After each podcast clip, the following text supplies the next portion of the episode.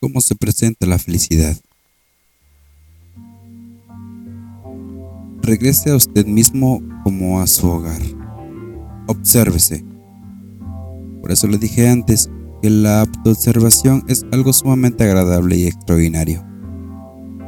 Después de un tiempo, usted no tiene que hacer ningún esfuerzo, porque a medida que las ilusiones empiezan a derrumbarse, usted empieza a conocer cosas que no pueden describirse. Eso se llama felicidad.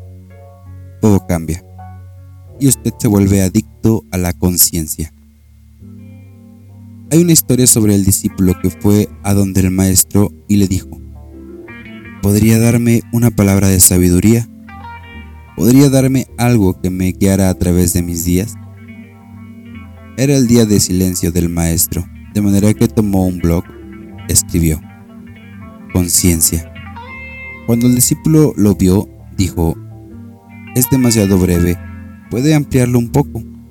Entonces el maestro tomó el blog y escribió, conciencia, conciencia, conciencia.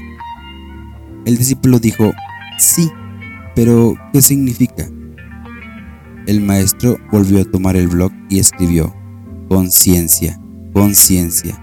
Conciencia significa conciencia. Eso es lo que significa observarse. Nadie puede mostrarle a usted cómo hacerlo, porque estaría dándole una técnica. Estaría programándolo. Pero obsérvese a usted mismo. Cuando habla con alguien, ¿está consciente de ello o sencillamente se identifica con ello? Cuando se disgustó con alguien, ¿estaba consciente de que estaba furioso o sencillamente se identificó con su cólera? Más tarde, cuando tuvo tiempo, estudió su expresión y trató de comprenderla. ¿De dónde procedía? ¿Qué la causó? No conozco ninguna otra vía hacia la conciencia. Usted solo hace cambiar lo que comprende. Usted reprime lo que no comprende y aquello de lo cual no es consciente.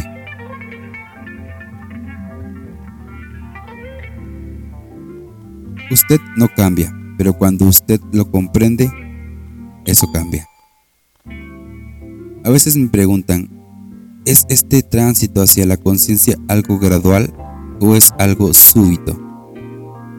Mm, algunas personas afortunadas lo logran en un instante, sencillamente toman conciencia.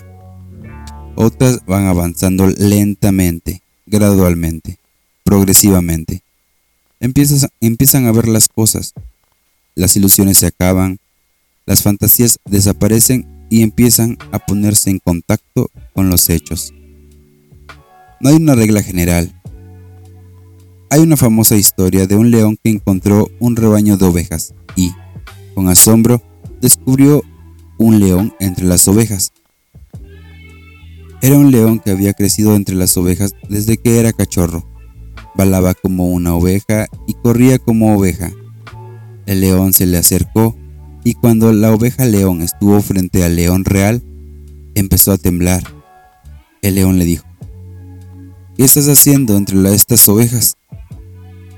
La oveja león le contestó, Yo soy una oveja. No, tú no eres una oveja, replicó el león, ven conmigo.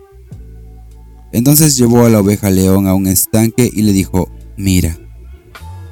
Cuando la oveja león vio su reflejo en el agua, dio un gran rugido y en ese momento se transformó. Nunca volvió a ser como antes.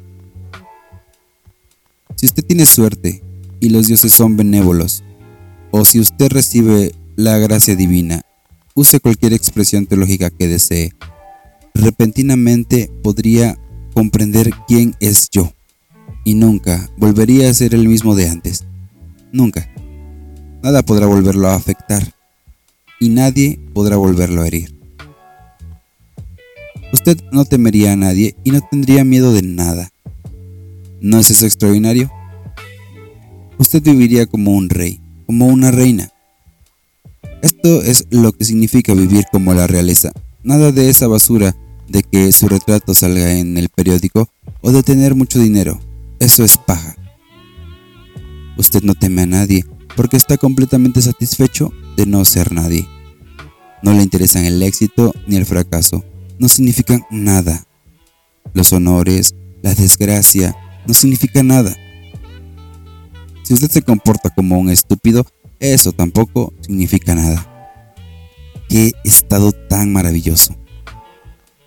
Algunas personas llegan a esta meta con dificultad, paso a paso, después de meses y semanas de autoconciencia. Pero les prometo que no he conocido una sola persona que haya dedicado tiempo a ser consciente que no haya visto una diferencia en cuestión de semanas. La calidad de su vida cambia, de manera que ya no tiene que aceptarlo como cuestión de fe. ¿Lo ve? Ella es diferente, reacciona de manera diferente. En realidad, reacciona menos y actúa más. Ve cosas que nunca ha visto. Usted tendrá mucha más energía, estará mucho más vivo. La gente cree que si ella no tiene deseos es como leña seca, pero en realidad dejaría de estar tensa. Libérese de su temor al fracaso, de sus tensiones acerca del éxito. Usted será usted mismo, relajado. No conducirá con los frenos puestos. Eso será lo que sucederá. Hay un hermoso dicho de Trangsu, un sabio chino, que me tomé el trabajo de aprender de memoria. Dice, cuando el arquero dispara sin buscar un premio, tiene toda su destreza.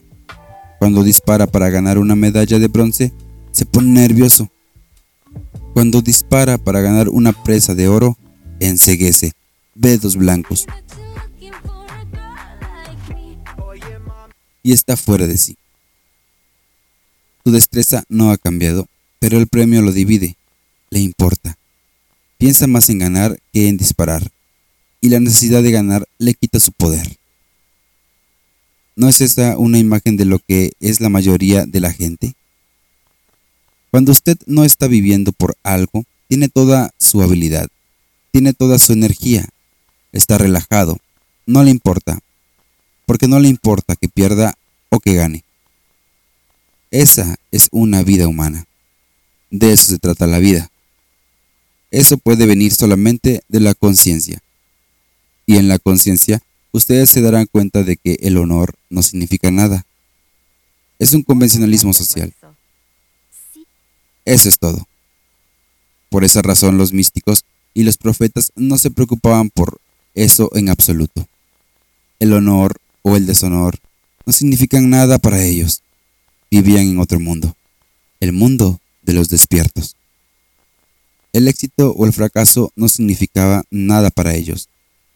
Tenían la actitud yo soy un estúpido, usted es un estúpido, de modo que, ¿cuál es el problema? Alguien dijo, las tres cosas más difíciles para un ser humano no son las hazañas físicas ni los logros intelectuales. Son, en primer lugar, retomar amor por retornar amor por odio. En segundo lugar, incluir a los excluidos. En tercer lugar, admitir está equivocado. Pero estas son las cosas más difíciles del mundo si usted no se ha identificado con el mí. Usted es capaz de decir cosas como me equivoqué. Si usted me conociera mejor vería con cuánta frecuencia me equivoco. ¿Qué podría esperarse de un estúpido?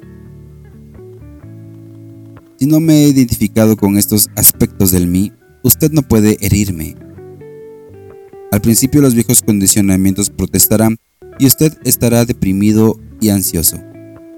Usted se, se afligirá, llorará, etc.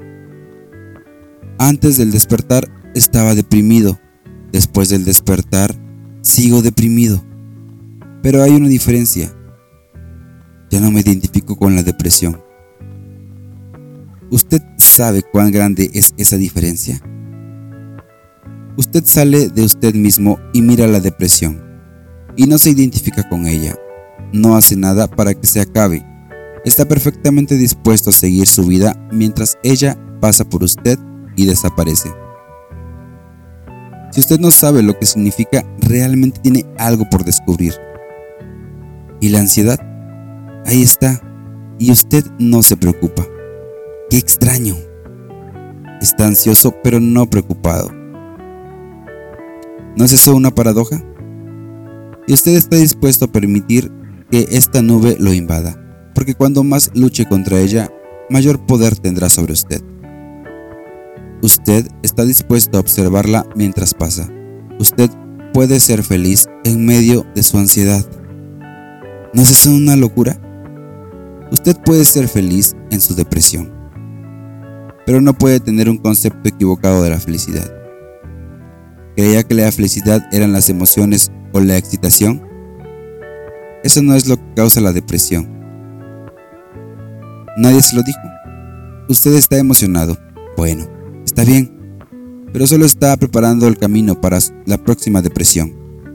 Usted está emocionado, pero siente ansiedad tras eso. ¿Cómo puedo lograr que dure? Eso no es felicidad. Eso es adicción. Me pregunto cuántos no adictos están leyendo este libro. Si usted se parece al grupo promedio, hay muy pocos, muy pocos. No desprecie a los alcohólicos y a los drogadictos. Tal vez usted sea tan adicto como ellos. La primera vez que vislumbré este nuevo mundo fue aterrador. Comprendí lo que significa estar solo, sin un lugar donde apoyar la cabeza. Dejar que todos sean libres y ser libre. No ser especial para nadie y amarlos a todos, porque el amor hace eso, brilla sobre los buenos y los malos por igual. Hace que llueva sobre los santos y los pecadores por igual. Es posible que la rosa diga, les daré mi perfume a los buenos que quieran olerme, pero no a los malos. ¿O es posible que la lámpara diga, iluminaré a los buenos que están en esta sala, pero no iluminaré a los malos? ¿O puede el árbol decir, les daré mi sombra a los buenos, que descansen junto a mí, pero no a los malos? Estas son imágenes de lo que es el amor. Siempre ha estado allí, directamente frente a nosotros, en las escrituras, aunque nunca quisimos verlo porque estábamos sumergidos en lo que nuestra cultura llama el amor, con sus canciones y sus poemas de amor, eso no es amor en absoluto. Eso es lo opuesto al amor. Eso es deseo y control y posesión. Eso es manipulación y temor y ansiedad. Eso no es amor. Nos dijeron que la felicidad es una piel suave, un lugar de vacaciones. No son esas cosas, pero tenemos maneras sutiles de hacer que nuestra felicidad dependa de esas cosas, tanto dentro como fuera de nosotros. Decimos, me niego a ser feliz hasta que desaparezca mi neurosis. Le tengo buenas noticias. Puede ser feliz ahora mismo, con su neurosis. ¿Quiere noticias todavía mejores? Hay una sola razón por la cual usted está experimentando. Perdón, hay una sola razón por la cual usted no está experimentando lo que en la India llamamos anad. Felicidad, felicidad. Hay una sola razón por la cual usted no es feliz en este momento. Porque está pensando o concentrándose en lo que no tiene. De otra manera, sería feliz.